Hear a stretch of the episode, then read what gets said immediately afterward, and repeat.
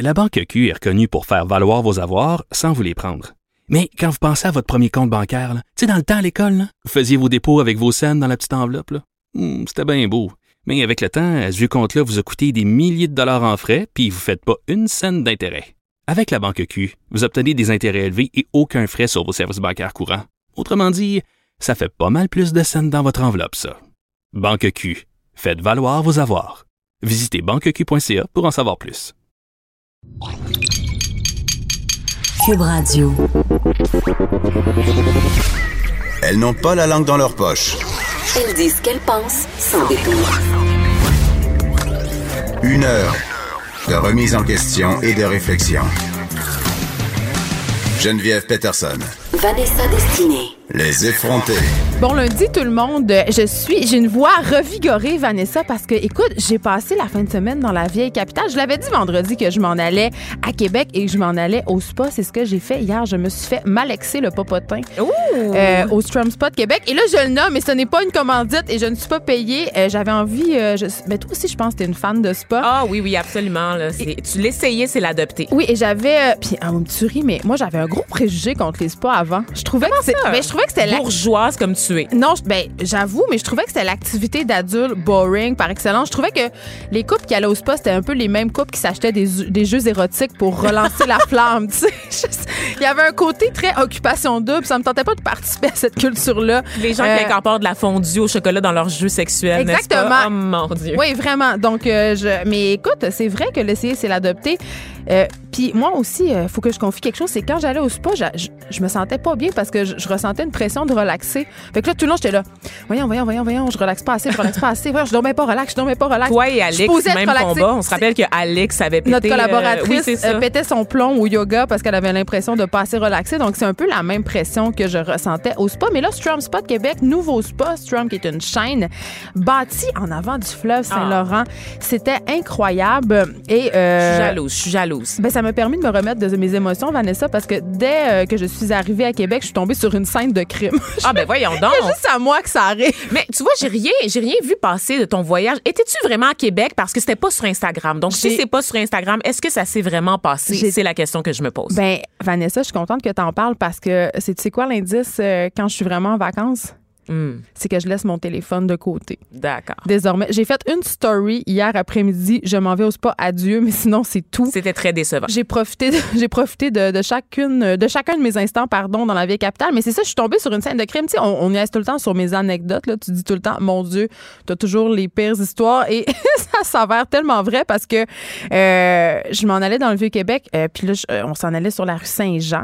Et là, il y avait une espèce de gros périmètre de sécurité, mais intense, là, sur un quadrilatère où comprait les rubans jaunes. euh, Comprends-tu? J'étais là, mon Dieu, on est tous dans un épisode de CSI. Et là, évidemment, euh, en bonne journaliste, euh, je ne suis pas journaliste, mais en bonne travailleuse des médias, j'étais allée voir les policiers puis j'ai- demandé qu'est-ce qui se passait. Et là, c'était tellement drôle. Ils m'ont dit Ouais, madame, on peut pas vraiment vous le dire, mais allez sur TVA Nouvelles. la police de Québec nous fait de la pub. J'ai trouvé ça assez extraordinaire, mais on rit, mais c'est pas drôle. C'est une histoire assez triste, Vanessa. C'est un homme, euh, tu sais, on parle souvent euh, euh, des problèmes de santé mentale, des gens qui sont un peu dés- désinstitutionnalisés, qui se promènent dans les rues. Mais c'est un peu le cas ici. C'est un homme de 36 ans euh, qui est qu'on a décrit comme agressif et fâché. OK, ça s'est passé samedi après-midi vers 14h20 euh, sur la rue Saint-Olivier, donc dans le Vieux-Québec, dans le quartier de Saint-Jean-Baptiste. Cet homme-là qui était fâché euh, d'avoir eu un ticket, euh, qui était dans un dépanneur, qui faisait du grabuge, qui criait. Et là, euh, évidemment, euh, les gens ont appelé la police. Ce sont deux policières qui ont intervenu sur les lieux. Et là, euh, l'altercation s'est déplacée jusque chez l'homme. Et là, euh, il les aurait menacés. Tiens-toi bien, Vanessa, avec une poêle à frire et un couteau. mais je ris, mais c'est des Non, mais- conséquences tragiques. Faut pas rire parce que ça s'est très mal terminé. Ben, en fait, il s'est fait tirer dessus, mais là, je vous rassure tout de suite, on ne craint pas pour sa vie. OK? Ils ont- au moins, ils n'ont pas tiré dans la tête. Mais quand même, ça met le doigt sur quelque chose euh, dont on parle souvent. Les personnes qui ont des problèmes de santé mentale, qui ont des altercations avec les policiers, est-ce que les policiers sont vraiment outillés euh, pour faire face à ces situations-là? Et je veux dire, là, je veux pas remettre en cause le travail euh, des policiers, évidemment, parce que c'est une enquête qui va suivre son cours. On n'en sait pas beaucoup pour l'instant sur les circonstances du drame, outre ce que je viens de vous raconter. Là. Mais euh, se sont senties visiblement menacées parce que j'imagine qu'on sort pas son arme de service comme ça quand on est policier. D'ailleurs, il y a très peu de policiers, Vanessa, qui vont avoir à sortir leur arme de service durant leur carrière. Tu sais, on pense souvent que les policiers se servent de leur gun chaque jour, mais non. Ben C'est non, très, parce que très le gros de leur carrière, c'est fait à donner des tickets aux automobilistes. Oh mon Dieu. Est-ce que je viens de dire ça? Tu as fait l'école l'école de police pour euh, attendre des, des gens qui, qui traversent sur la rouge puis leur donner Faire la circulation. C'est mais, triste, hein? mais donc, c'est ça. Donc, une histoire quand même euh, assez préoccupante. Euh, Puis, on en voit de plus. On se rappelle quand même, euh, il y a eu des cas à Montréal, des itinérants euh, qui ont été abattus, qui sont morts. Absolument. parce qu'ils sont désorganisés. tu sais, Ben- parce que ces personnes-là ont besoin d'un support psychologique, d'une aide. Ça- souvent, ça fait déjà quelques jours qu'ils sont en psychose ou qu'ils sont en train justement de se désorganiser. Et là, ils tombent sur des policiers, ils sont agressifs. expensive Et le pire se produit. Puis là, on est chanceux parce que cet homme-là, évidemment, on craint pas pour sa vie, mais le pire aurait pu se produire. Effectivement, et euh, la- le doute que je mets quant à la compétence des, des policiers pour intervenir dans ces cas-là, c'est que souvent, les personnes qui sont en crise, en fait, dans les rares fois que les policiers ont dû tirer sur quelqu'un et que cette personne est décédée, en fait, euh, des conséquences de l'intervention policière, c'était presque tout le temps, sauf un cas, je pense, là, vraiment, où euh, la personne présentait des dangers, mais pour elle-même uniquement. Ben, c'est plutôt ça. pas Puis- pour l'intégrité d'autrui. Donc, à partir de là, quand tu sais que la personne n'est pas une menace, vous pouvez pas être un cercle de policiers à encercler la personne et à pointer votre arme Ben, sur dans ce cas-ci, il était deux, mais on s'entend que, bon, c'est sûr qu'une menace au couteau, c'est quand même assez euh, grave, mais une poêle à frire, tu sais. Ouais, mais même au couteau, Je me demande si c'était quoi le couteau? C'était un couteau à steak, tu sais? C'est ça, tu sais, je veux dire. C'est que c'est pas, pas vraiment à force égale. Exactement. Et je pense que parfois, les policiers l'oublient dans un contexte de stress, dans un contexte d'adrénaline. C'est facile d'avoir les réflexes super aiguisés et de craindre le moindre mouvement, n'est-ce pas? Mais parfois, je pense que dans des cas comme ça, il faut des ressources supplémentaires sur le terrain, des psychologues, des intervenants. Mais pour ça prend de la policiers. formation, évidemment, des policiers. Mais tu sais, Vanessa, qu'il y a certains pays qui ont désarmé leurs policiers. Ça fonctionne Ben oui. très bien, notamment en Angleterre. Les policiers ne sont pas armés et on a vu euh, le nombre euh, d'incidents fâcheux de ce type-là baisser drastiquement parce qu'évidemment, ils n'en ont pas de gun. Donc, ça C'est- peut pas se passer. Ils ont d'autres moyens puis c'est pas plus dangereux parce que souvent, euh, c'est quand même prouvé que quand il y a un fusil d'impliqué, ben, les conséquences peuvent être très, très graves d'un côté comme de l'autre. hein. Absolument, ça stresse la personne aussi qui, Exactement. qui est armée de la poêle à frire ou du couteau, peu importe. c'est stressant et ça fait juste en fait, euh, t'arrives à une montée en fait, c'est- une escalade de la violence puis des réactions, tu sais. Et, et c'est un enjeu qui me, qui moi, qui me, qui m'intéresse beaucoup, la militarisation de la police. En fait, le- l'espèce de, moi je me rappelle des policiers Geneviève là qui avaient des petites chemises bleues, ok, des petites chemises bleues manches courtes dans leurs pantalons. Puis aujourd'hui, on est avec l'uniforme un peu GI Joe, n'est-ce pas? Ben, ça fait très militaire, c'est vrai. on est dans les, les voitures de police qui ont l'air de requins, littéralement, là, qui sont des grosses bagnoles noires, imposantes sur la route. On est dans les chars blindés quasiment. On est dans les, les policiers à cheval dans les rues de Montréal, notamment. Mais ça, ça peut être efficace, la cavalerie, quand même, euh, pour certaines circonstances, notamment les rassemblements de foule, parce que ça disperse une gang assez rapidement sans faire de bobo. Hi, un cheval dans une foule, par contre, euh, le moindrement que la foule veut pas se disperser, Geneviève, et ça, je l'ai vécu pendant le conflit étudiant de 2012, quand les étudiants tenaient tête aux policiers, un cheval dans une foule, c'est jamais gagnant. C'est moins pire le qu'une cheval, barre de plastique. Moi, never forget, euh, j'étais au sommet des Amériques pour faire un documentaire et j'étais avec le- cette personne qui s'est mangé une balle de plastique Ben en pleine voyons gorge, donc, bien elle a toujours les, les J'ai- pires anecdotes. C'est moi qui ai donné les premiers soins, en fait, en attendant les Impossible. ambulances. Oui. Mais Voyons. c'était un hasard. Je connaissais nullement Tu cette sèmes la, personne. la mort et la désolation partout où tu passes, Geneviève Mais Peterson. après ça, j'avais eu très, très peur euh, parce qu'au début, je prenais ça un peu à la légère, les balles en plastique des policiers. Puis on, est, on, est, on avait aussi des, euh, des masques pour les gaz lacrymogènes. Donc, ça n'avait pas vraiment de prise sur nous parce qu'il y en a eu beaucoup, beaucoup pendant le sommet des Amériques, euh, des gaz lacrymogènes. Mais évidemment, euh, les policiers, euh, ils font avec ce qu'ils ont hein, aussi. Ils, ils- ils sont un peu. J'avais l'impression, en tout cas, c'est du moins mon expérience, qui était. sous- J'ai sentais téléguidée. Il n'y a pas vraiment de, de place à, à l'interprétation. C'est une force monolithique, la force policière. Il n'y a pas de place pour les décisions personnelles. Tu écoutes les ordres dans ton oreillette oui. puis tu, tu fonces dans le tas. D'où la comparaison avec l'armée, en Ben, fait. C'est ça. C'est mais le contexte d'intervention est totalement différent que celui de l'armée. Mais je C'est pas le reviens- même mais genre je reviens de à la formation. Les policiers- sont face à des citoyens désarmés. Ouais. qui, Ben, dans, dans le cas de certaines manifestations, les citoyens ne sont pas toujours désarmés, ceci dit. Puis aussi, euh, j'ai beaucoup d'amis policiers, puis ce qu'ils me disent, c'est qu'on sait jamais ce que les gens ont dans leur leur poche. Donc ça, ça les fait paniquer aussi. Mais bref, pour conclure sur cette anecdote de Québec, euh, je crois quand même que les policiers bénéficieraient d'avoir plus de formation au niveau de la santé mentale, des techniques d'intervention qui sont non violentes entre guillemets ou qui sont du moins euh, des techniques avec des instruments qui ne sont pas mortifères, Mm. comme des armes à feu. Sais, euh, ce que je souhaite, moi, Mais pour la police de Québec, Geneviève. Un troisième lien? Non, non, pas du tout, qu'ils soient capables de, de distinguer une simple escarmouche d'un crime haineux. Parce que, euh, je sais pas si tu as suivi un peu ce qui s'était passé, ce qui s'est passé pendant la fin de semaine à Québec. Je sais que tu décrochais.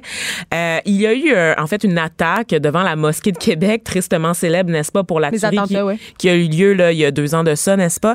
Et euh, donc, un individu s'est présenté sur place, s'est pogné avec le monde devant, qui fréquentait la mosquée, devant la mosquée. Il y aurait eu des échanges de coups et apparemment que l'homme aurait profané des insultes islamophobes. Ça, c'est ce qu'on en entend comme version.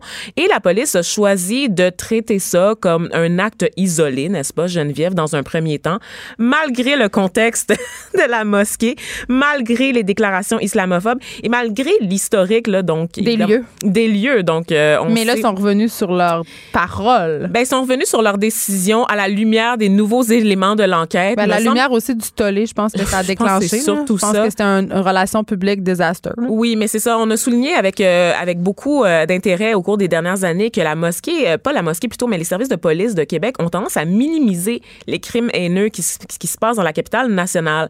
Malgré euh, des taux de déclaration importants, ils sont rarement pris au sérieux par les policiers. Et moi, j'ai Mais c'est cette l'impression... mentalité que ça ne peut pas se passer à Québec. Ben je pense oui. que ça témoigne un peu de l'état d'esprit de la population. C'est qu'on on a l'impression qu'à Québec, c'est loin, c'est pas Montréal, c'est Ben pas oui. cosmopolite. Donc, ça peut pas se passer chez nous, Oui. mais ça se passe, C'est aussi, on, on a toujours peur de, de tomber dans le crime politique aussi. C'est tout le temps, ah non, non, c'est un malade, c'est un fou. Ben non, on va pas Parce que les crimes politiques, ça, c'est juste bon pour l'Amérique du Sud. Les coups d'État. Exactement. Mais pourtant, chez nous, ça se passe aussi et c'est à prendre au sérieux. Ces actes isolés, malheureusement, quand tu les additionnes, c'est symptomatique d'une tendance, en fait, qui est là pour durer. C'est dans l'air du temps. Et on a vu même le ministre Jolin Barrette, en fait, a condamné euh, l'attaque sans toutefois établir un lien avec son projet de loi sur la laïcité. Moi, j'ai d'autres opinions là-dessus, mais bon. Bref, si le ministre intervient pour dire que ça n'a pas d'allure, il me semble que la police, le réflexe, c'est de réexaminer l'affaire. Ils Ben, l'ont fait. fait. Ils l'ont fait, mais un peu tardivement. C'est un peu tard. Un peu tard.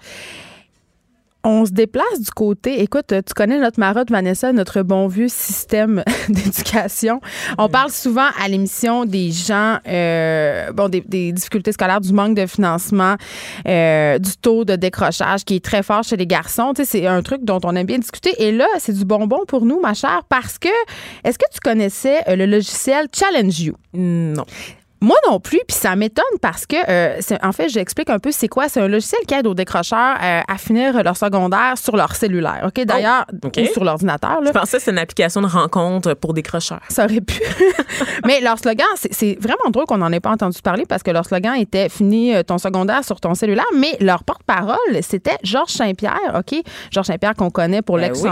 l'ex-champion mondial en arts martiaux. Il a pris sa retraite. Et Steve Bégin, OK, qui est l'ancien joueur du Canadien que toi, tu connais peut-être moins parce que c'est plus un joueur euh, de montant. D'accord. Mais euh, Steve Bégin qui s'était engagé publiquement, OK, pendant la campagne de promo de cette application-là, à finir son secondaire en utilisant la plateforme, ce qu'il a réussi. Ah ouais. Oui, en donc, novembre dernier. Il n'y avait Oui. pas son diplôme euh, d'études secondaires. Non, ben, c'est un joueur de hockey, ça arrive.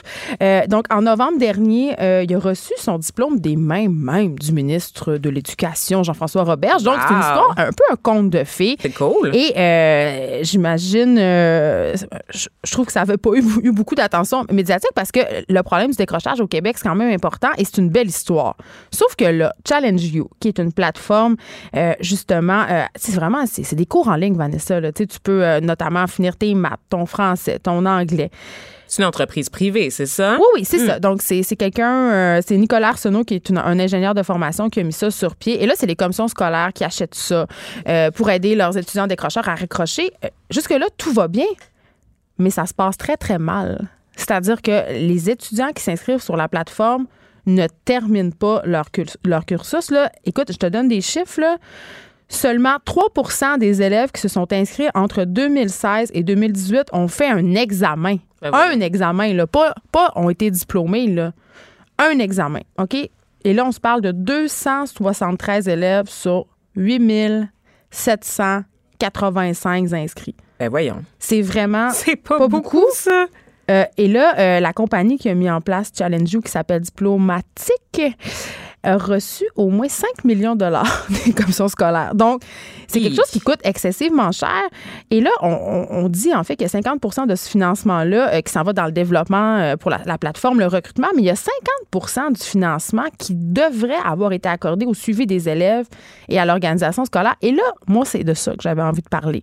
Parce que c'est une chose de mettre sur pied une plateforme pour aider les, les décrocheurs, euh, les raccrocheurs, tu sais, à à être diplômé, mais ça en est une- tu sais c'est comme moi je compare ça un peu à donner des antidépresseurs à quelqu'un sans un suivi psychologique. Hmm. C'est que c'est un plaster sur le bobo, mais si ces élèves-là ne sont pas suivis, ben les chances pour qu'ils qu'ils choquent en cours de route ou qu'ils se sentent surpassés, dépassés parce que en fait, ce qui est intéressant, c'est que euh, ces élèves-là font 80% du cursus et rendus à l'examen, ils le font pas.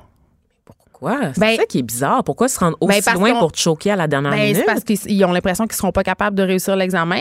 Ils ont l'impression qu'ils maîtrisent pas assez la matière. Donc, j'ai un peu l'impression qu'on lance ces étudiants-là dans cette application-là puis qu'ils sont pas suivis malgré que euh, il y a 2,5 millions qui devraient, Hmm. être qui devraient être octroyés pour leur suivi. J'ai pas l'impression que c'est tellement fait. Mais c'est ça, c'est- c'est de prendre pour acquis que la technologie va remplacer le contact humain alors que c'est censé être un appui. Ben, surtout quand il est question de décrochage, il Ben me semble que le facteur humain devrait être pris en considération. C'est la première chose dont on devrait, on devrait tenir compte parce que c'est pas, c'est des élèves évidemment qui ont des problèmes scolaires, qui ont des problèmes d'apprentissage, qui sont pas motivés, puis qui sont aussi déjà souvent sur le marché du travail, qui font des job-ins, n'est-ce pas? Ben qui ont d'autres occupations, qui ont peut-être même des enfants, des- une famille. Mais c'est ça. Mais Donc, tu mets le doigt euh, sur quelque chose parce que, évidemment, euh, si on veut réussir, il faut cumuler des heures, il faut passer du temps sur la plateforme. Il n'y a pas beaucoup d'élèves hein, qui passent euh, tant de temps que ça. là. On constate que seulement 529 élèves sur les euh, 8580 inscrits dont on parlait tantôt là, ont cumulé au moins 50 heures sur la plateforme. Tu sais, 50 heures pour finir son secondaire, il n'y a rien là. Fait que ça fonctionne pas. C'est un outil qui pourrait vraiment être efficace. C'est un outil que les commissions scolaires vont continuer à utiliser hein, parce que c'est le seul un peu disponible sur le marché. Mais clairement, c'est un outil qu'il va falloir revoir parce que là, c'est de l'argent des fonds publics qui est investi. Puis c'est un peu un coup d'épée dans l'eau parce que la plupart des gens qui s'inscrivent là ne sont pas plus diplômés. Hmm. Donc, euh, voilà. Est-ce qu'on a les ressources pour accompagner ces gens-là? Parce que c'est bien beau d'avoir investi sur cette plateforme-là. Ben apparemment, on a 2,5 millions. Fait que je pense qu'on peut, je pense qu'on peut se forcer un peu. On a de l'argent, mais est-ce qu'on a des personnes, en fait? Sachant la pénurie d'enseignants dans, le, dans les différents secteurs, euh, différents paliers du réseau de l'éducation, c'est certainement pas les adultes qui sont la priorité en ce moment du gouvernement. Je pense que poser la question, c'est y répondre. Ah oui, hein? On revient, et là, je veux pas avoir l'air de taper sur le clou, là, mais je te reparle de Ludivine Redé. Hum. Là, là, on va-tu en revenir, Geneviève, s'il vous Non, on va pas en revenir jamais. Pourquoi? Ben, écoute, parce que euh, notre collègue bien-aimée Sophie Durocher a fait un, un billet que je trouve euh, fort intéressant, ma foi, et qui se titre comme suit Ludivine Redding versus Valérie Plante. Y a-tu un cat fight dont je suis pas au courant? non, Valérie Plante, euh, qui est notre mairesse, hein, on s'en rappelle. Et là, On la voit pas Sophie- souvent, hein? Sophie a fait un, un- un- un travail d'enquête incroyable, Vanessa. Elle a déterré une photo euh, de la mairesse Plante qui fait un câlin à Snoop Dogg. Ben voyons.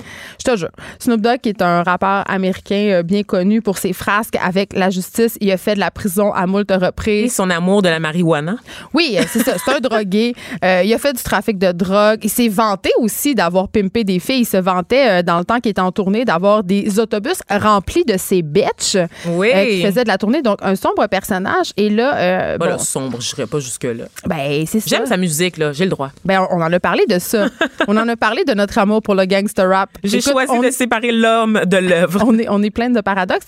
Mais c'est ça. Est-ce qu'on assiste, évidemment, à, à ce fameux deux poids, deux mesures? Parce qu'écoute, Ludivine a été crucifié sur la place publique, littéralement. Et je pense pas qu'à part Madame Durocher, euh, personne n'était, euh, personne n'avait envie de déterrer la photo de la mairesse Plante avec Snoop Dogg. D'ailleurs, euh, vous irez la voir, cette photo-là, dans, sur la Ah, chronique de Sophie sur le. Journal de Montréal. Je, je sais pas si c'est langue, mais la mairesse Plante est littéralement pendue à son cou. Ma tante a bu un verre de trop, là. Ben, on dirait. Et là, avant l'émission, on, sais, on, avait la, on se posait, on avait la discussion en arrière avec, avec les gens qui travaillent avec nous. On se disait, oui, mais tu sais, en fait, c'est vrai, tout le monde le fait. là. Tu sais, Barack Obama a des liens, avait des liens et encore des liens avec des rappeurs super controversés, Jay-Z, Ben oui. euh, tu sais, qui sont, qui sont des personnes aux, aux mœurs assez douteuses. Là. Ben, Donc, on- pourquoi Ludivine? Évidemment, moi, ce que j'ai avancé comme théorie, c'est qu'elle était porte-parole euh, d'un organisme. Mais tu vois, Sophie Durocher souligne quand même que la police de Longueuil euh, est très fière de la garder comme porte-parole d'un concert bénéfice de l'Orchestre symphonique de Longueuil qui va avoir lieu le 7 juin pour les femmes exploitées. Donc, est-ce que le réseau Enfants Retour a été trop frileux en se dissociant super rapidement de sa porte-parole? Parce que tu m'as écrit, toi, en fin de semaine pour me dire, Hum, écoute, euh, à l'émission de Sophie, ils ont reçu le- un gars des coms de la police de Longueuil pour dire que ce fameux rappeur Enima n'était pas connu des policiers tant que ça. Donc,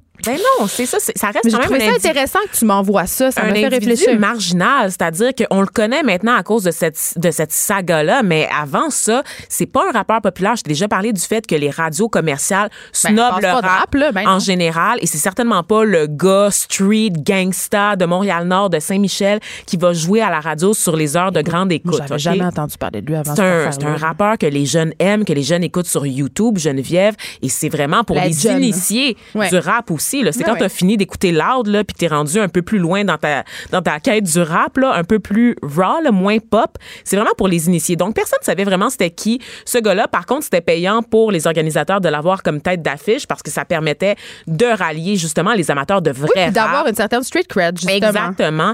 Et dans le cas de Ludivine, moi, j'aime beaucoup lire les internautes sur les réseaux sociaux et ma foi, vous avez éclairé ma lanterne. Il y a des arguments que- auxquels j'avais même Ouais, pas moi pensé. aussi. Moi, je reviens un peu sur ma position ce matin par rapport à cette histoire-là. là. Je dois faire un petit mea culpa. Ah oui, hein? Ben, tu, Ouais, ouais. tu vois, moi, je l'ai beaucoup défendu, mais même, il y a un argument qui, qui m'a fait sursauter et qui est tellement évident. Quand on dit à Ludivine Redding, Hey, fille, t'as pris une photo, t'as fait une erreur, Ouais. tasse-toi, c'est inacceptable. Quel message on envoie à ces jeunes filles-là qui Ben, tombent raison. entre les mailles, genre, de, de, de, rap, de rappeurs, mais aussi de gars de la rue issus de la street culture? Tu n'as pas le droit Mais tu à l'erreur. Tu es jeune, tu es belle, tu es innocente, mais malgré ça, tu n'as pas le droit à l'erreur. Alors, comment vous voulez que ces filles-là aillent chercher de l'aide, aillent voir les forces de l'ordre, des sécurités, qu'elles aillent voir des intervenants si elles ne font pas confiance au système parce qu'elles ont l'impression d'être jugées? Mais tu vois, euh, tu viens de dire quelque chose euh, de très important. La personne que, que Sophie Durocher a reçue à son émission vendredi s'appelle Ghislain Vallière, c'est le, re- le relationniste au service de police de Longueuil. Et lui, ce qu'il a dit, et là, je trouve ça excessivement intéressant, puis c'est ça, Vanessa, qui m'a fait revoir ma position sur cette affaire-là. C'est quand la controverse de Ludivine a éclaté, là, lui, ce qu'il dit, c'est qu'il n'a pas pensé deux secondes à lui demander de démissionner. Il s'est dit que ça serait un exemple encore plus convaincant Mhm, dans la voilà. cause de l'exploitation sexuelle. Sais-tu pourquoi? Parce qu'il dit personne se promène avec un bandeau marqué PIM dans le front. OK? C'est comme ça que les jeunes filles, ils tombent dans le panneau. Les, les bad boys, là, ils disent, sont parmi nous. Et Enima, c'en est un bon exemple. Elle le savait pas. Ben oui, c'est ça. Fait que ça, j'avoue que vu. sur ce point-là, je reviens un peu sur mes paroles. C'est je- tout le contexte. Encore une fois, on est dans un, par- un gros party Ah ouais. dehors, en plein air. Tout le monde, tout le monde est sa trotte, tout le monde est sur l'alcool. On a bu un petit peu, ça dérape. On te donne un défi. Let's go, va sur le stage, va le rejoindre. Tu le fais, tu te poses pas trop de questions. Tu veux vivre dans le moment présent. Tu sais, tu veux vivre ta jeunesse, puis whoops. 24 heures plus tard, on te le pardonne pas, puis t'es conduite aux portes de la ville. Voilà. Ça n'a aucun bon sens. Livre Ludivine Hollande. Pas d'histoire de sacoche puis de rouge à lèvres. Du front, des idées, du crâne. Les effronter. Libéré, délivré. Hein, ça, c'est, si tu connais pas d'enfant, Vanessa, tu sais pas que c'est la chanson qui a manqué me faire virer folle. C'est la chanson thème de la Reine des Neiges, OK? Ben voyons, of course que j'ai vu la Tu la Reine des- connais? Bien sûr. Même si t'as pas d'enfant, tu t'es astreint à ce film J'adore les films. J'adore les films d'animation. Par contre, j'ai été vraiment déçue. euh, J'ai par- détesté la Reine des J'avais Neiges. vraiment de, de grandes attentes parce que tout le monde me disait, hey, c'est du nouveau Disney, c'est complètement différent parce qu'on sait qu'il y a Ah oui. Pixar puis il y a Disney. puis Une c'est pas la même chose. qu'on enferme dans une tour de glace. Non, non, c'est dégueulasse. Ah, Moi, on l'a enfermé. détesté Tu ça. sais qu'on l'a enfermé pour la punir, Geneviève? Ben c'est ça, parce que là, on parlait euh, de Billy Elliot, en fait, que, que ça avait été banni euh, en Hongrie, de l'opéra de Hongrie, parce que ça encourageait euh, l'homosexualité. Et là, euh, c'est au Brésil, je crois, cette fois que ça se passe. Sachez que les jeunes filles ne sont pas en reste, Geneviève. Elles aussi on a peuvent banni verser. la Reine des Neiges. Elles peuvent verser dans l'homosexualité, Oh, la mon conséquence du lobby LGBTQ, n'est-ce pas? La ce fameux, rose. ce fameux lobby qu'on aime bien dénoncer à l'émission. Geneviève, la reine des neiges rendrait les petites filles lesbiennes selon une ministre, et pas n'importe laquelle. La ministre brésilienne des droits de l'homme. Ben, coudon, Ben hein. Coudon, hein, qui a dit là que euh, qui a expliqué en fait pourquoi l'héroïne Elsa du film La Reine des Neiges est enfermée dans un château au début parce du c'est une film. basic white bitch fatigante qui chante des Non, chansons non, plates? non, non, non, pas du Ah. tout. Elle se retrouve seule dans un château. Pourquoi, Geneviève? Parce qu'elle est lesbienne. C'est la réponse de la ministre. Et euh, on sait que Je suis sans mots. Que l'influence d'Elsa, ça encourage pas juste les, les petites filles à chanter, n'est-ce pas, à se découvrir une carrière de chanteuse, mais aussi à vouloir goûter les plaisirs de la chair féminine. Donc, de verser dans le lesbianisme et dans la sorcellerie. OK, on s'amuse là. Qu'est-ce qui, dans La Reine des Neiges, sous-entend, ne serait-ce que un tantinet euh, qui a un, une espèce de petit discours lesbien? Tu sais, je veux dire, il est où le discours euh, Mais lesbien? deux femmes fortes dans un film, forcément, c'est du lesbianisme. Elles ont beau être sœurs, Geneviève, ça envoie le que- message qu'on est dans un matriarcat et que toutes les femmes vont devenir Non, des Amazones si qu'il on- faut entre elles. Si on panique sur le lesbianisme, il me semble que Brave, c'est pas mal pire. Ah oui, on se rappelle de Brave. Ben hein? oui, c'est ma princesse préférée de Disney. Ah ouais? Ben oui, elle a les cheveux roux, puis c'est une sorcière, puis D'accord. j'adore ça, puis elle se marie Non, pas, non, puis elle non, cherche pas un prince. Ce qui se passe dans La Reine des Neiges, en fait, c'est que Elsa, parce qu'elle est une femme émancipée, en fait, encourage les femmes à attendre une charmante princesse plutôt qu'un prince charmant. Le fait qu'elle soit trop forte, ça, c'est clairement qu'elle n'a pas besoin d'un homme et forcément, elle, Elle a a besoin d'une même autre femme. besoin d'une princesse qui est, de- qui est tout de même un peu problématique. Oui, mais non, mais tu sais, ça c'est une ministre quand même euh, qui, on, on va, on va faire sa feuille de route Ah, hein, à Damares Alves, 54 ans, une des deux seules femmes du gouvernement de Jair Bolsonaro dont on entend beaucoup parler, hein, parce que c'est comme le Trump du Brésil, c'est le même courant. Non, il y a des Trump partout. Il y a hein, des parce Trump qu'on parlait partout. du Trump de Hongrie. là. Écoute, euh, je te le dis, on est dans un courant de conservatisme social et M. Bolsonaro, et c'est un président qui est ouvertement homophobe, hein, il ne l'a jamais caché. Et il y a deux femmes dans son cabinet, dont Mme Alves, qui, elle, est opposée à l'avortement, qui est ministre des droits de l'homme, mais qui est, elle aussi, homophobe. On se rappelle qu'au Brésil, les droits euh, des homosexuels ne sont pas super évolués encore. hein. Non, c'est une société qui est foncièrement homophobe. euh, Il y a eu un une décision de la. Cour suprême récemment pour Oui. essayer de protéger le droit des gays, mais le problème, là, c'est que quand tu as une ministre qui dit que les garçons doivent s'habiller en bleu et que les filles doivent s'habiller en rose, Ah, c'est pas ça? Non, c'est pas. ouais, ben en fait, c'est ça, Geneviève. C'est, ça. Tu peux pas, tu peux pas. Jaune, c'est inacceptable. C'est rose ou bleu en fonction de ce qu'il y a entre les deux jambes. Très important parce que sinon, ils vont être déviants, tes enfants. Puis ça en mettront Ben, je jamais. suis contente d'avoir suivi ça à la lettre. Oui, Les enfants et vont donc, être normaux. euh, on, on se rappelle que Madame euh, Alves était jusqu'à tout récemment également en charge des questions LGBTQ, mais c'est plus, c'est plus son- dans son portefeuille. Pourquoi? Ben parce que Monsieur Bolsonaro a juste supprimé le portefeuille. Donc tout est réglé, l'homosexualité n'existe plus. Bye. Ah! Ça me fait... Hey, pour vrai, C'est là. 2019, 2019. Mais on, répète- régresse. On le répète un peu trop souvent qu'on est en ça se peut 2019, pas. je trouve, à l'émission. Pour vrai, c'est inquiétant. Moi, je suis homophobe. J'ai décidé que les gays, ça n'avait pas lieu d'être. Donc, je décide tout bonnement de supprimer le portefeuille qui est consacré à la défense de leurs droits. On s'il n'y a pas d'argent, ça n'existe pas. Je- je- moi, Moi, ça mon fait, gouvernement euh, touche pas à ça. Ça, ça, on régresse. C'est wow, Où s'en va le monde? Et là là. Ça fait longtemps que j'avais pas dit là là. Ça Ouais. faisait vraiment longtemps. Écoute, Vanessa, des nouvelles d'Hollywood, Ah, hein? On se tente pas. On se tente jamais. Eh, si on vous dit Moby, c'est sûr que ça vous dit quelque chose, là, ne serait-ce que parce que vous avez écouté l'espèce de mauvais film The Beach, OK? Oh my God, Oui, dans ce film-là. Mais, hein. ben, écoute, ce film-là, puis qui est responsable quand même de la destruction d'une des plus belles plages de Thaïlande. On se rappelle Oui. que c'est le film où Leonardo DiCaprio nageait euh, dans des eaux euh, absolument incroyables. Donc, les touristes ont voulu y aller. Mais ça, c'est un autre sujet, là. Mais euh, je, je, je dois t'avouer que j'ai haï Moby? Puis j'étais vraiment contente que ça faisait environ 10-15 ans qu'on n'en avait pas entendu parler. Parce que, écoute, il était vraiment célèbre en 2001, là, euh, pour pas grand-chose. Je pense qu'il a fait une ou deux chansons. Mais aujourd'hui, euh, il se retrouve euh, sur la sellette, Vanessa, et euh, pour des raisons qui t'ont fait bondir, ma foi. Écoute, Geneviève, on va commencer en disant que Moby, c'est un bon gars. Hein? Non? Un bon gars, Il a des douteuses. ouais. Il était vegan avant que ça soit cool d'être vegan, Moby. Ah, c'est une bonne personne. C'est une très bonne personne. Il se préoccupait de l'environnement avant que ça soit cool de s'intéresser à l'environnement.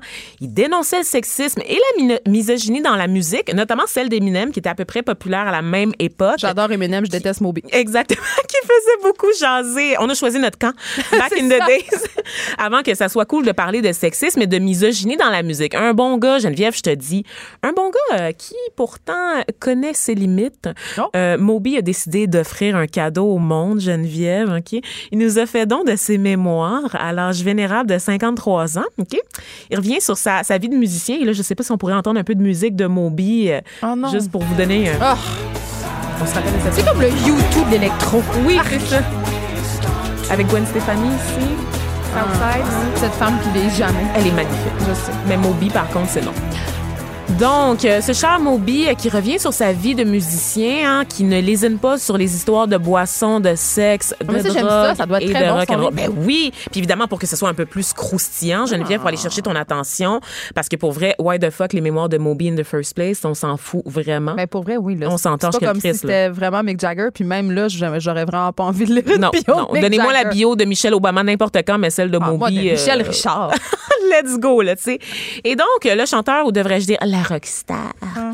donne dans le name dropping, c'est-à-dire qu'il nomme des gens célèbres avec qui il a fait le party ou la sexualité, Hey, Geneviève. ça, ça, est-ce que tu as le droit de faire ça, de hâter des gens de même? On dit don't kiss and tell, hein, souvent. Ben, C'est-à-dire que va pas raconter tes histoires de couchettes en parlant des, en nommant les gens, OK, ou en les mettant en scène de façon à ce que ce soit très clair avec qui t'as couché, genre. Parce que vraiment, pas. c'est cheap. C'est cheap, ça fait désespérer. Honnêtement, là, c'est pas cool. T'as pas l'air, t'as pas l'air du winner là-dedans. vanter, notre petit mobile. Ben oui, là, ça fait très Qu'est-ce qu'il loser. est allé raconter? Et, ben, en fait, on apprend que monsieur a déjà courtisé l'actrice oscarisée Nathalie Portman. Il n'y a pas hein? comme 37 000 ans de différence. Attends. Donc, Nathalie Portman, que vous connaissez pour les auditeurs, là, dans- sûrement pour ses rôles dans Black Swan. Vous l'avez aussi vue dans la trilogie Star Wars, dans V pour Vendetta. Ah, c'est celle qui se rase le coco, là, puis qui est quand même chaude. Ouais. On se rappelle de ça? On l'aime, c'est une bonne On l'aime, on l'aime beaucoup. Elle est dans la game d'Hollywood depuis longtemps. Pour ceux qui savaient pas, hein, à la base, c'est une enfant star Ouais. euh, qui s'est fait connaître dans le film Léon aux côtés de Jean Reno, là, donc l'acteur français, quand elle avait genre euh, bon début adolescence. Et à cause de son look un peu edgy dans le film, qui la vieillissait, parce que c'est ça qu'on fait à Hollywood, hein, on aime ça prendre des très très très jeunes filles et les faire paraître beaucoup plus, plus vieilles qu'elles le sont réellement. Elle est rapidement devenue une espèce de sex symbole. Qui pense à Jodie Foster dans Taxi Driver. Coupable pour vrai. Ah non, comment Ah. qu'est-ce que t'as fait encore là? Mais rien, je, je trouve- aussi que c'était un sexe symbole. ah là. pour vrai, Mais c'est c'était une très belle femme, un peu comme Mais c'est Scarlett pas une Johansson. femme, Ben, c'était une ça. ado, c'est ça ça. l'affaire. C'est qu'on dit ce sont des belles femmes, mais c'était une ado. Même chose pour Jodie Foster qui jouait une jeune prostituée. On sexualise des, des jeunes femmes très jeunes. Oui, il y a une Ouais. fascination mal placée pour ces deux actrices-là parce que face à des acteurs plus vieux, c'est ça aussi, c'est de les mettre en scène à des acteurs qui pourraient être leur père. Ben, dans Taxi. Driver, c'était problématique. Ah, ça. moyen une prostituée, ça aucun, une prostituée de 13 ans C'était vraiment C'était à 9, trash. 13 ans, drogué prostituée. Bon. Écoute, donc c'est vraiment c'est le, le syndrome de la fameuse Lolita. Et je veux faire une parenthèse là-dessus parce que j'ai lu pendant le week-end euh, une entrevue de Jessica Alba, une, Jessica Alba, une sex symbole aussi. À la peau de miel. Ah, à la peau On de miel qui était magnifique, euh, aux courbes, n'est-ce pas, euh, assez. On l'a fétichisé. on l'a fétichisé beaucoup parce qu'elle était comme un, un peu ambiguë. Elle était racisée. Oui, c'est ça. C'est une des premières exotiques. Exactement, une belle brune, tu sais. Ouais. Et euh, Jessica Alba qui disait qu'elle avait honte de son corps, en fait. Ben, je après avoir été bout. propulsée euh, dans les sommets, dans les hautes sphères euh, à Hollywood, parce qu'elle est encore en plein développement. La fille a fait un film à l'âge de 16 ans, puis on décide de l'établir comme sexe symbole. C'est assez fucké, tu sais. Elle a grandi en ayant honte de son corps, elle le cachait, en fait. Hey, ça devait être lourd, là. Ça devait être lourd parce qu'elle recevait des commentaires non sollicités de monsieur tout le temps qui, qui bandait sur elle carrément. On se rappelle Et- que l'âge de la majorité, c'est 18 ans. ben, et d'ailleurs, j'aimerais revenir sur cet âge de la ma- majorité parce que dans la radio locale du petit patelin de, de patelin pardon de Nathalie Portman, des gens ont eu l'idée d'instaurer un décompte jusqu'à jusqu'à ses 18 ans. Ah, excuse-moi, pourquoi Oui, oui. faire? Pour vendre sa virginité au plus offrant? Ben quelque chose qui euh, âge selon laquelle elle devenait fourrable légalement, Geneviève. C'est oui. épouvantable. un compte euh, un compte à rebours. Ça, c'est vrai, là. Ça c'est vrai, ça s'est passé. Mais revenons à Moby. Ben revenons à Moby, grand admirateur de Portman devant l'éternel. Ben oui. Euh, il la rencontre après un spectacle, il l'invite à hang out, donc à chiller avec lui une couple de fois. J'aime ça comment tu as traduit hangout par Chili. puis Qui est littéralement anglais. Je vais juste dire ça. J'espérais que ça passerait dans le beurre, mais mamie, euh, mamie Saguenay veille, veille au grain. Et On va recevoir euh, du courriel encore par français, s'il vous plaît. haineux très, euh, très certainement.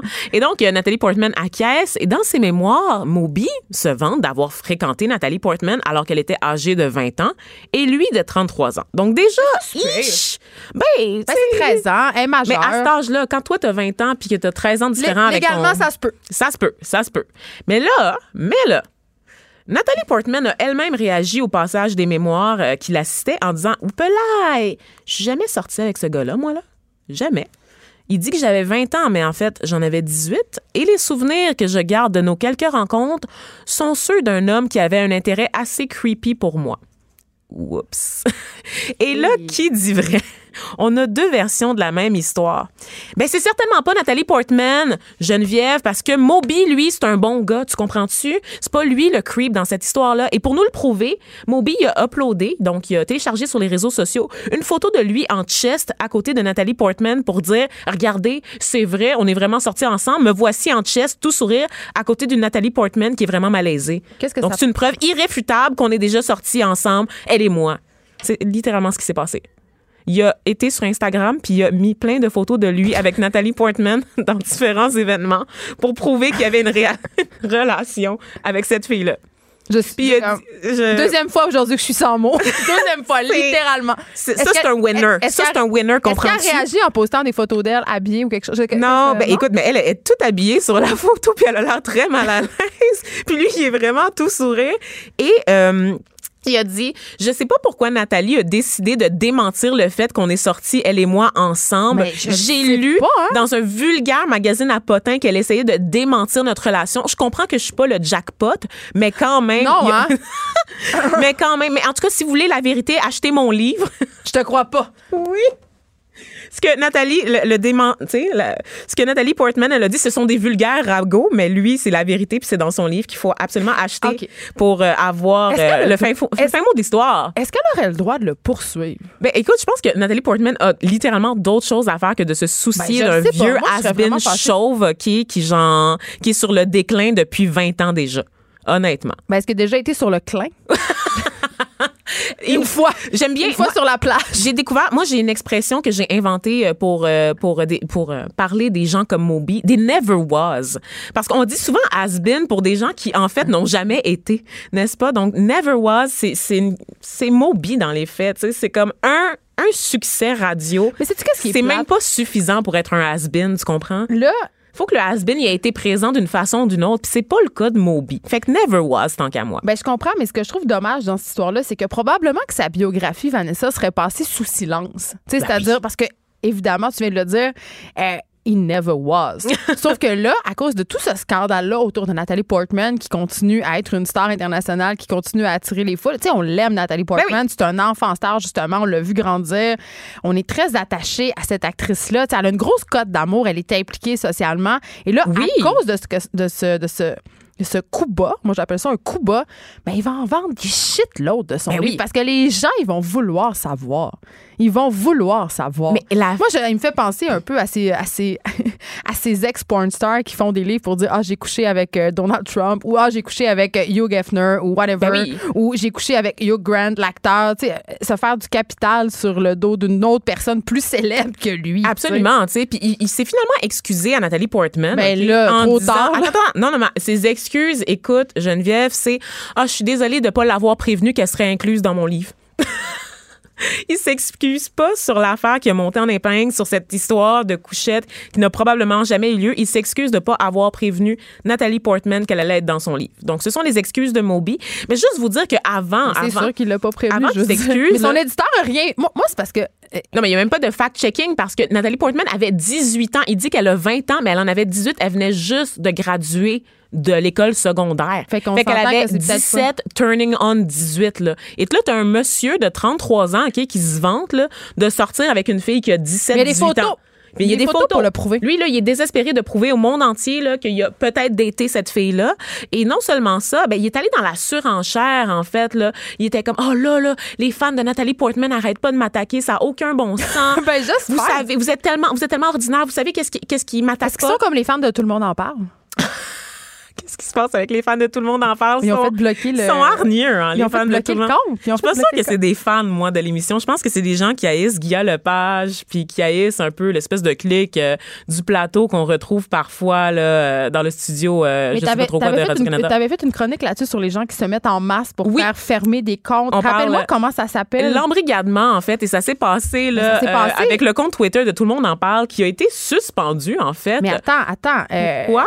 Ben, tu disais, tu disais que c'était peut-être parce que les gens haïssent Guillaume Lepage, mais non, c'est parce qu'ils ont reçu euh, Omar Kader. Ben, ils ont reçu. Omar Kader, effectivement, et un internaute a décidé que le fait de recevoir Omar Kader, n'est-ce pas, qui aurait obtenu de réparation du gouvernement du Canada là, suite à toute cette histoire, n'est-ce pas, en Afghanistan, constitue euh, l'apologie de la haine, d'accord? Alors, cet internaute-là a mené campagne auprès de Twitter pour Qui dénoncer, qui a littéralement fermé le compte sans vérification, parce que visiblement, il y a personne qui parle français euh, chez Twitter, parce que... Ouais, sauf que quand Guillaume s'en est mêlé, euh, je t'annonce que la situation a été rétablie assez rapidement. Assez rapidement. Je m'en doute, mais c'est quand même assez extraordinaire de constater qu'un troll, un citoyen, un, un internaute, un auditeur arrive à faire bloquer le compte Twitter d'une émission nationale, OK, dans un réseau quand même assez établi qui est celui de Radio-Canada, parce qu'il n'était pas d'accord avec le contenu de l'émission. Moi, ce que je trouve drôle, euh, euh, ce que je trouve drôle, Vanessa, c'est la réponse de Cam Gordon, qui travaille euh, chez Twitter au Canada. On, on dit, parce que c'est une situation évidemment qui n'a pas duré très longtemps, euh, on dit le compte a été rétabli, il avait été suspendu par erreur. Toujours cette fameuse erreur. Oui, hein? ben oui. Dans le cadre de notre, de notre surveillance quotidienne du contenu qui ne respecte pas les règles. Nous avons depuis Ah. corrigé cette erreur. Bien sûr, bien sûr, bien Tu, tu, tu, sûr. tu, tu. Moi, je, je, suis- je suis très sceptique, en fait, là, euh, par, par la stratégie de pas juste Twitter. toi, pas juste toi. Les gens qui travaillent dans le fabuleux monde du numérique ont quand même souligné. Le compte de tout le monde en parle ne porte pas, tu sais, ce fameux petit crochet bleu Oui. là. Ce crochet bleu là, on se demande souvent à quoi il sert. Ben il sert à, À se faire voir, à Ben, flasher. Non, non, Ah ça sert à hein. ce qu'on puisse pas usurper l'identité des comptes, euh, que ça puisse pas justement. Parce que quand euh, c'est des personnalités connues, souvent justement les gens se mettent ensemble pour les faire euh, Pour plomber, en fait, Et quand ouais, ce petit crochet bleu là, ben ça marche pas. Parce que la compagnie se penche sur la ben, question. ben. Oui, fait que il a probablement été désactivé euh, peu après avoir signalé de façon automatique. Fait que ça serait probablement vrai.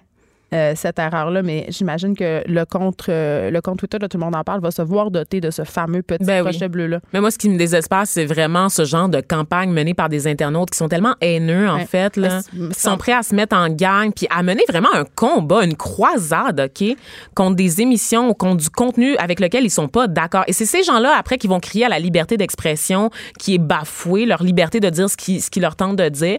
Mais c'est eux, en fait, qui, qui sont les plus... euh, les plus, euh, les plus zélés quant euh, Mais c'est malheureux. à la volonté de censurer les autres. Mais c'est malheureux parce que dans ce cas-ci, euh, ce qu'on apprend, c'est que ça pourrait juste être une seule personne qui aurait fait fermer le compte tellement euh, parce que c'est automatique. épouvantable. Donc voilà, écoute, on va continuer à suivre les déboires de Moby. Son Ah. compte Instagram, ses photos en chess pour, quoi, pour voir avec qui euh, il a sorti euh, Je après vais Nathalie juste Portman. la partager sur la tu page vas nous tenir au courant. OK. L'actualité vue autrement. Pour comprendre le monde qui vous entoure. Les effrontés. Alors, chose promise, chose due, je suis avec Émilie Ouellette. Bonjour, Émilie. Bonjour, ça va bien? Ça va super bien. Ça va bien parce que, euh, écoute, je suis contente de te recevoir avec ton livre Ma tribu. Premièrement, une très belle page couverture. Je te félicite. Ben merci. On peut pas la voir, mais on la Non. mettra sur la page Facebook Absolument. de l'émission. Euh, ma tribu, le portrait corrosif, bienveillant et sans cliché d'une famille comme la vôtre. Exact, ça c'est le long titre. Oui, c'est ça. c'est pour perdre tout le monde. Ben, je sais pas si ça nous perd, mais en même temps, ça met très bien la table. C'est quoi ce livre-là qui est disponible depuis le 1er mai? À quoi je peux m'attendre? C'est-tu un livre sur la grossesse, sur la parentalité? Faut, je lis tout ça pour me préparer. Je lis tout ça si j'ai déjà des enfants. Que c'est, que c'est, que c'est? que c'est, c'est ça. Premièrement, si t'as pas, premièrement, si t'as pas d'enfant, tu, en tout cas, tu le sais pas encore, mais tu pourras pas te préparer à rien, là, comme dans la Je suis contente vie. que tu dises ça. Mais non, mais tu peux pas, ça, c'est pas possible. Est-ce que ça te fait rire, les gens qui disent... euh, Ben oui, se préparer. Là, non, mais euh, ça changera rien. Je vais continuer à faire ma vie. C'est juste avoir un enfant dedans. Ben, à quel point tu vis dans le déni. non, non, mais je veux dire, c'est, je suis pas en train de dire que ça va être négatif ou pas. Tu sais, je veux dire, mais ça va changer, là. T'es d'accord avec moi, là? T'as des enfants. Ça change, là. Y a pas, c'est pas la même Ben, affaire. à commencer par le corps. Ben, c'est ça. Tu À commencer par t'as des hormones, puis tu veux être folle, puis tu sais, mais non, c'est ça. Mais c'est pas, pour répondre à ta question, c'est pas un livre pour se préparer à quoi que ce soit, mais je pense que c'est un livre que j'avais envie d'écrire surtout pour dire, ben comment moi je le vivais. Puis tu sais, c'est vraiment ça, c'est corrosif parce que moi j'aime dire les affaires comme c'est, mais en même temps c'est bienveillant parce que je les aime mes enfants. OK, c'est pas un livre de mère à bout, là. Ben non, mais des fois je le suis. Tu sais, mais oui, je le suis des fois, mais, mais en même temps, je vais pas les donner sur eBay, là. Tu sais, dans le sens que je, on est avec, fait que j'aime, tant qu'à avoir mes enfants, je veux avoir du fun à le vivre aussi. Fait que c'est comme tout ça qui est, mais en même temps, je suis très bien capable d'appeler ma meilleure amie puis de dire, là, vraiment, à soir, on, on les laisse dans le char. Tu sais, Parce je- que t'en as quatre. parce que j'en ai quatre. Oui, c'est ça. J'ai quatre enfants. Fait que. Pourquoi? J'ai pas compris quelque chose. Non, non, mais, mais, ben écoute, ça c'est arrivé comme ça. En fait, j'en ai, c'est ça. C'est arrivé comme ça? C'est arrivé de même. La Euh, cigogne, quand passe la cigogne. je dormais. Non, non. Mais, euh, mais non, on, on savait que, je savais que je- moi, je suis enfant unique. Fait que c'est peut-être probablement, tu sais, mon thérapeute te dirait, ah, t'as voulu avoir beaucoup d'enfants, probablement. Ben, ça m'a marqué quand j'ai lu ça dans ton livre parce que moi aussi, je suis enfant unique et j'ai trois enfants. Ben, Et je me dis que ça a quelque chose. euh, Tu parles que tu voulais une grosse famille. Ouais, ben je pense que oui, tu sais le fait ben ah, je savais pas que t'étais enfant unique, ça, je trouve ça le fun, mais c'est que euh, tout l'effet de grosse famille, de frères et sœurs, de fraternité. Le bruit? Ouais. On ben, est élevé dans le silence, mais on le regrette maintenant. Ce silence-là, on- ça nous manque. J'ai vu ta face. Le bruit est constant. C'est constant. C'est peut-être qu'on va tous nos enfants vont peut-être juste avoir un enfant. Moi, je pense que oui. Je pense qu'ils auront peut-être que ça va équilibrer. Peut-être c'est comme ça que ça joue. Tu sais, ma mère, elle avait dix- il était 10 chez eux. Fait qu'elle en a eu juste une. Moi, j'en ai quatre. Tu penses-tu qu'à la fin, elle le lait en faisant la vaisselle? Moi, je me demande comment ça peut se passer. Je me demande comment un corps de femme peut se rendre à 10 enfants. Ah, ma grand-mère, ben, je sais, je sais pas, je sais vraiment pas. Euh, c'était sur l'automatisme, je pense. Mais tu sais, en même temps, il y avait pas le moyen de contraception, c'était pas. Tu sais, il y avait. Il était en dépression postpartum comme non-stop. Je pense que ça faisait. C'était juste leur état normal. C'était juste l'état normal, genre, pauvres autres, là, tu sais. Mais écoute, euh, tu nous parles euh, justement que t'as tes quatre enfants et là, euh, tu sais, je t'ai parlé tantôt, j'ai dit t'es pas une mère à bout. Qu'est-ce que t'en penses justement, toi, de cette figure-là? Euh, je pense qu'on a eu besoin euh, Ah, ben oui. de l'avoir, la, la mère indigne, la mère ordinaire et tout ça. Mais je sais pas, j'ai l'impression que maintenant, ça paraît comme mal de dire qu'on qu'on aime ça être mère puis qu'on aime ses enfants. On a comme l'air loser. Ben oui, un peu, mais je pense que tout ça, c'est un truc d'équilibre, là, tu sais, dans le sens que, on- moi, à- comme je te dis tantôt, des fois, je taboute, mais des fois, je suis super contente. Puis, en fait, surtout, dans ce livre-là, surtout, c'est très humoristique, là. en Oui, c'est très drôle. Là, je veux le dire, là, j'ai ri à plusieurs reprises. Bon, ben c'est ça, mon- c'est mon ton normal, mais On en même temps, c'est de dire, c'est dire comment je peux avoir du fun. Moi, en tout cas, je me suis dit comment je peux avoir du fun avec mes enfants, tu sais. Fait que c'est un peu. Mais comment? Ben, il y, a- y a plein. Tu sais, tout est dans la manière de le faire. Puis l'humour, ce qui est le fun, c'est que ça, ça te fait prendre du recul. Fait que, tu sais, justement, quand je taboute à l'épicerie puis j'ai quatre enfants puis que ça marche zéro, là, ben, tu sais, j'en parle, mettons un exemple dans, dans comment mes enfants peuvent donner d'un coup des espions puis essayer de chercher des affaires dans l'épicerie pendant que moi, je fais ma liste. T'es. Je les implique, mais c'est sûr, ça demande de l'énergie. Fait que c'est sûr, si t'es à bout tout le temps, dans le sens que si t'es fatigué, puis tu sais, ça marchera pas. Mais en même temps, c'est un cycle, puis c'est ça. C'est moi, ce livre-là, c'était vraiment dire comment. Dans le fond, c'est je montre comment moi je le fais, mais sans dire, hey, c'est ça, faut que tu fasses, puis c'est la meilleure affaire. Non, non, c'est juste comme, regarde, c'est comme si je t'ouvrais mon rideau. Là, tu sais, tu marches dans la rue, là, puis tu fais, voyons, je vois comment c'est dans sa maison. Là, je te l'ouvre grand le rideau, là, rentre chez nous, voici comment ça se fait, puis repars avec ce qui te tente, puis juge-moi pour le reste. Pour vrai, c'est une invitation à la solidarité comme ça. Émilie Ouellette, t'es humoriste à la Oui. base. T'as étudié à, à l'École nationale de l'humour. Puis euh, moi, je t'ai connue parce que t'as fait un spectacle d'humour avec ton bébé sur le dos. Oui, Premier fait d'armes. Bravo. Mais aussi, t'as fait des spectacles maman-bébé. Oui, que je fais encore avec mon spectacle à coucher de rire, en fait, que ça fait huit ans que je tourne, c'est vrai. Euh, J'adore ça, mais c'était une fois, c'était le même concept, c'était de me dire, moi, j'avais un bébé, puis j'allais, j'abusais des cinémas bébés, là, tu sais, euh, intense. Puis là, je me suis dit, comment, qu'est-ce qui, hey, si c'était un show, ça serait malade, les mères, les pères peuvent venir avec leur bébé, puis tout ça.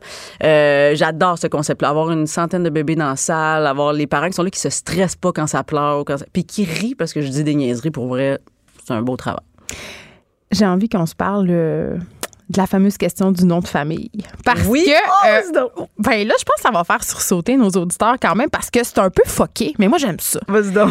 Tes enfants ne portent pas le même famille, le, même, même nom nom. de famille Non. parce qu'avec ton chum, tu t'es dit, ben, coudon, c'est pas juste. Moi, je porte l'enfant pendant Ouais. neuf mois, puis il portera pas mon nom. Puis lui, il se disait, ben là, coudon, moi, je le porte pas, je veux qu'il porte mon nom. Fait que vous autres, vous avez décidé, décidé de faire une, Oui, moi, un à fois. puis je Un, dans le lac. Ouais. Oui, parce que pour moi, c'était en- fait, la, base, c'est qu'on voulait pas de nom composé. On se disait, ça va être vraiment trop long, un nom composé, puis on voulait pas allonger cette affaire-là.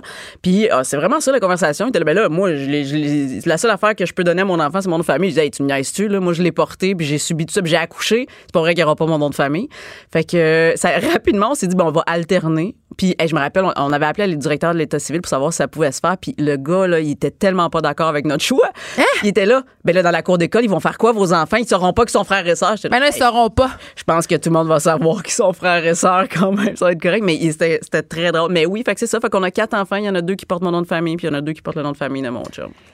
Quand tu dis que tu as quatre enfants, là, est-ce que les gens te demandent si c'est tout du même père? Absolument. C'est la première question. C'est la première question. Tout du même tout du père?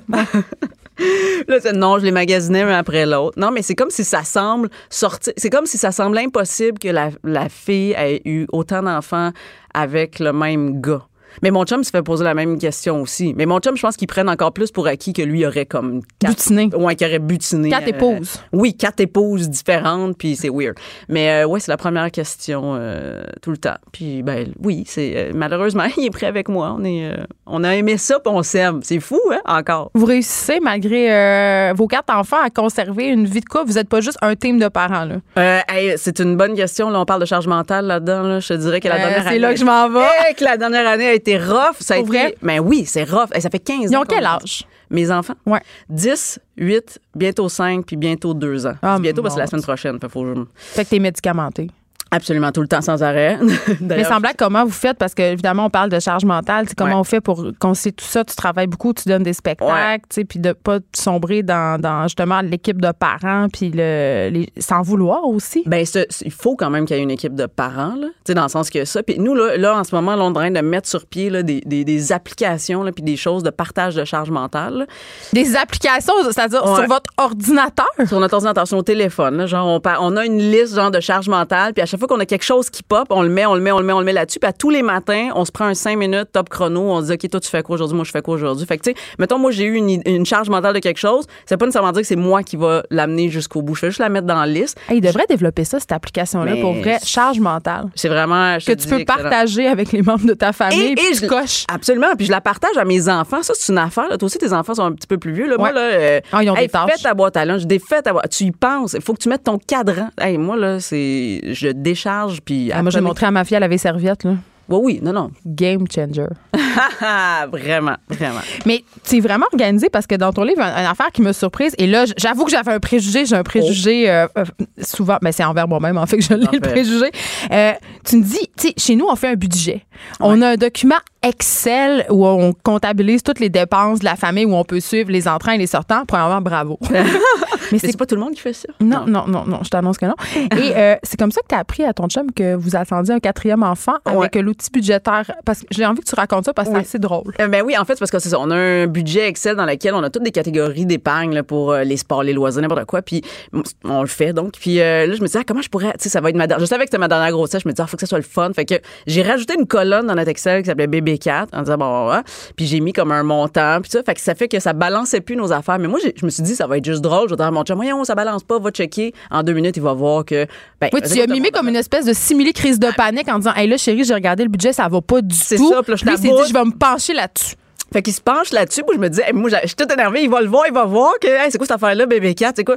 Hey, ça lui a pris une heure. Genre, une heure qu'il est là. Il a imprimé toutes les feuilles. Il a reculé trois mois en arrière. Il a essayé de trouver dans le compte. Là, moi, était là, où la faille? Oh my God. Puis là, moi, je me disais, plus avant, je me disais, moi, il va avoir de fun à entendre la nouvelle, là, parce que ça fait vraiment longtemps, là. Et quand il est arrivé, il me fait, il m'a juste fait, voyons, c'est quoi ça? C'est quoi ça, bébé 4? Puis là, j'étais là, ben, bébé 4. Puis il était là, c'est qui ça? Puis là, j'étais là, ben, allô? Puis là, il était là, non, non. Puis là, j'étais là, mais j'étais finalement, il était Fait que t'as raté ta surprise. Ben, je l'ai pas, il était pas aussi content que j'aurais voulu, mais il était soulagé qu'il n'y ait pas de faille dans le budget. Fait je pense que tes enfants non plus, ils n'ont pas compris. Hein?